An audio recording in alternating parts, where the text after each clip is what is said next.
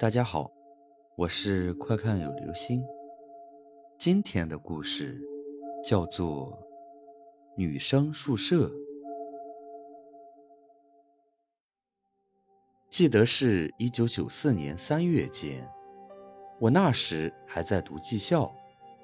一个星期天中午的时候，听说我们对面的女生楼二幺四房间的一个女生出车祸了，据说地上。有几十米的血印子，人当场就不行了。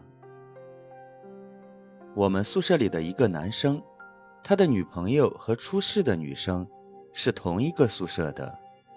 他跟我们讲起了这件事情的经过，说这个女孩子几天前就有些反常。出事的这天早上，她起得特别早，六点左右就起来了。然后就开始洗衣服、床单、被套。室友被吵醒了，还开玩笑的问他：“这么早起来，是不是去和男孩子约会啊？”当时他很严肃的说：“我要走了。”由于当时大家都睡得迷迷糊糊的，所以都没在意。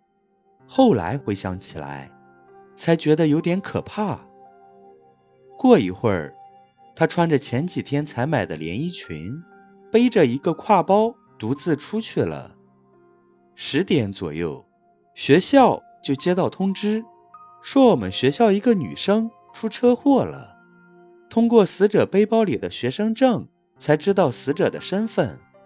据目击者称，当时她从距离学校两三公里左右的一个很空旷的路边上的公交车。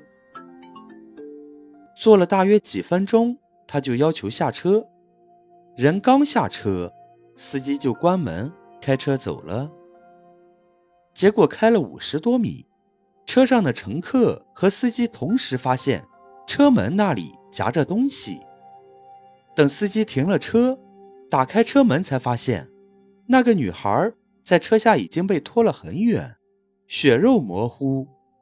车门夹住的是女孩的背包。她那条新买的连衣裙也挂在了车门的角上。更奇怪的是，女孩子的学号是零零二号，而她住的宿舍号码是二幺四。整个宿舍只有她的床上印着二幺四。室友整理遗物的时候，在她的枕头下发现一本日记。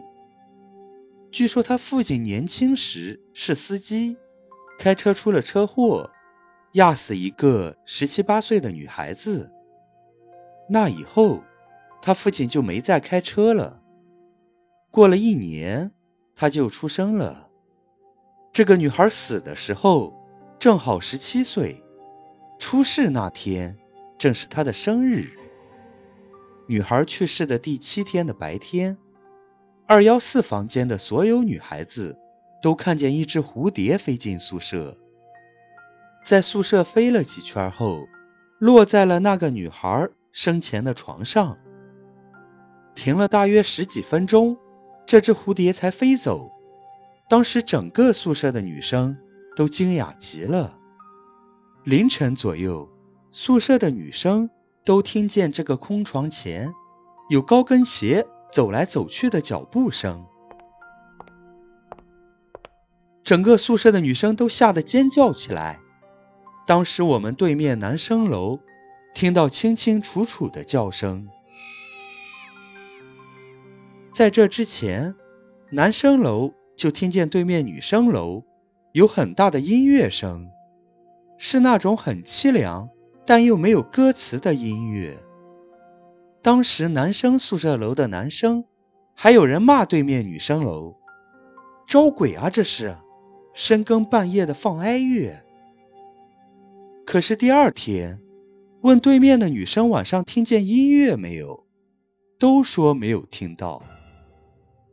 当时我们宿舍的人还害怕了好一阵子。没过几天，学校把二幺四宿舍用封条封了。所有宿舍的女生都分散的安排到别的宿舍里去了。二幺四的门框上挂了一面镜子。从此，再也没有脚步声和音乐声了。学校对此事也没有发表过任何说法。好了，这就是今天的故事——女生宿舍。